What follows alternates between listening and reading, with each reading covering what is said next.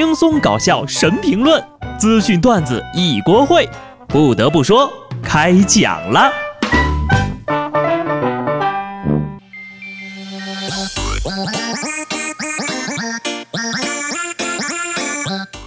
Hello，听众朋友们，大家好，这里是有趣的。不得不说，我是机智的小布。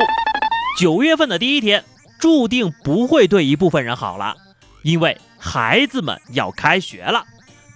作为一个过来人，小布想提醒一下这两天要去大学报道的新生们：如果你的家人们想要送你去学校的话，不要因为觉得丢脸而拒绝。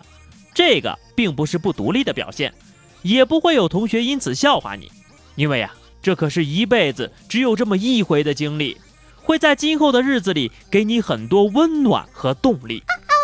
当年就是我的父亲陪我坐了三十六个小时的火车。带我去学校报道，我至今都觉得，人生中重要的场合，家人能陪你一起见证，真的是一件非常非常幸福的事情。大学开学前的日子是充满了期待和喜悦的，但是山西吕梁的工地上还有一个穿着校服等上学的搬砖男孩。小五今年考上了一本，打从收到录取通知书那天起，学费就成了全家人心里的一块大石头。小五懂事儿呀，知道家里的条件不好，就用假期上工地干活，用汗水换学费，直到开学前一天还在工地呢，靠当民工攒够了六千块钱的学费。那些裸贷买奢侈品的同学们都过来看看啊，这才是大学生该有的样子。那些天天说上不起学、到处求救济的同学们也来看看。这才是天行健，君子以自强不息的样子。愿生活不会辜负那个愿意一起肩挑他的人。最近呢，在陕西省出了一条新规定，常去网吧的学生不能被认定为贫困生。这条引发了争议，对此呢，陕西省教育厅并没有回应。而各省高校对贫困生的认定标准也不一样，比如。北京理工大学在家庭经济困难学生认定的规定则表示，对有高档奢侈消费现象的同学的认定申请可以不予批准。大家觉得就这个规定靠谱吗？我倒是觉得啊，不能一竿子打翻所有人。有一些人觉得网吧是一个相对低一点的消费场所，而且呢，很多同学是没钱买电脑才去的网吧。也有人觉得呀，没钱买电脑应该去学校的机房呀。去网吧就是挥霍，不值得救助。所以你看，每个人看法不一样。说白了啊，领补助的不一定是贫困生，真正贫困的又不一定领得到补助。所以啊，还是希望各高校严格审查机制。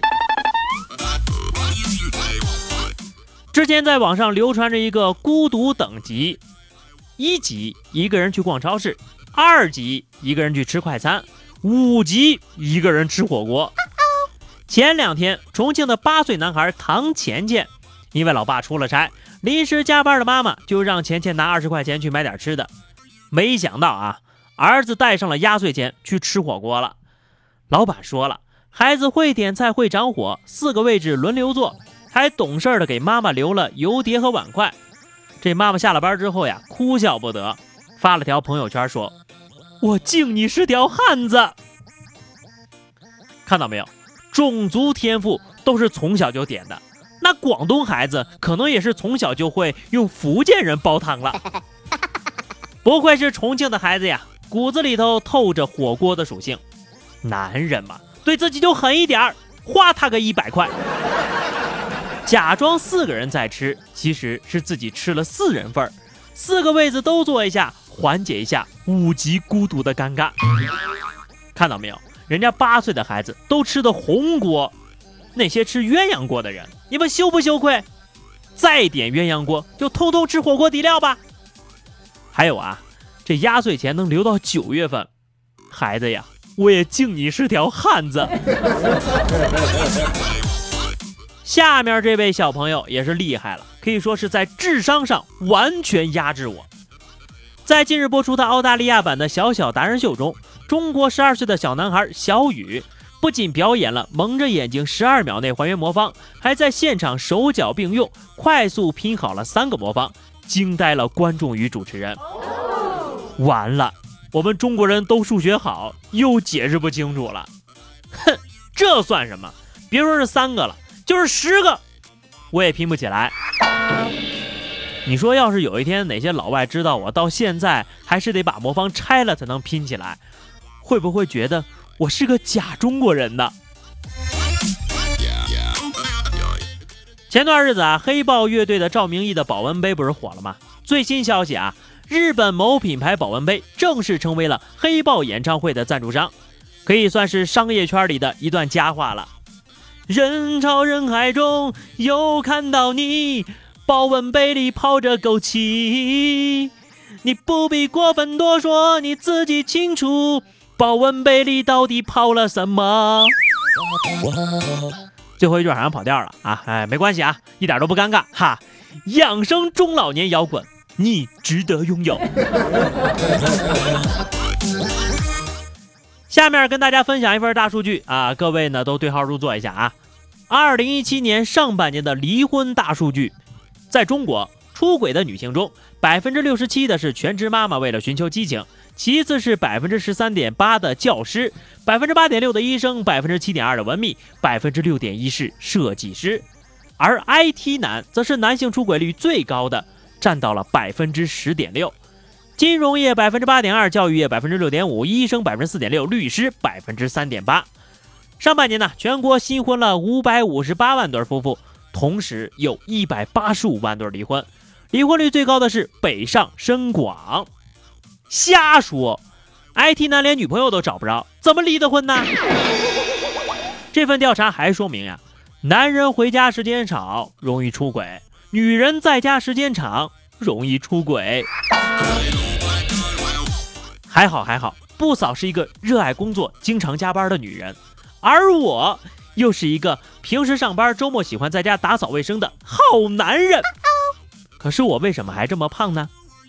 因为有研究人员通过实验发现啊，室内的灰尘中常含有一些物质，会影响人体内的激素变化，能造成代谢紊乱，而激素对人体的生育能力、情绪变化以及体重造成影响。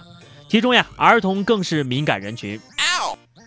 虽然我经常打扫卫生，但还是胖胖的度过了余生。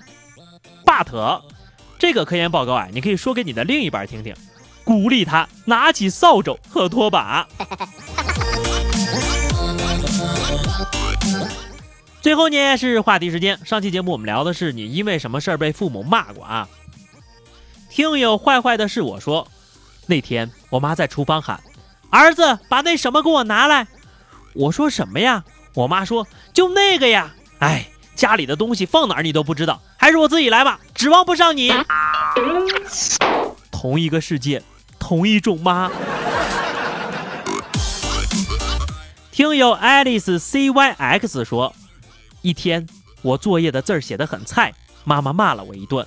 第二天，我把字儿写的好看了，妈妈又骂了我一顿。这不是能写的好看吗？对呀，那天是不是故意不好好写的？好的，咱们今天的话题是你做过的哪件事让自己觉得特别孤独？欢迎在节目下方留言，关注微信公众号 DJ 小布或者加入 QQ 群二零六五三二七九二零六五三二七九。来和小布聊聊人生吧，同学们，是时候开启学霸模式了。下期不得不说，我们不见不散吧，拜拜。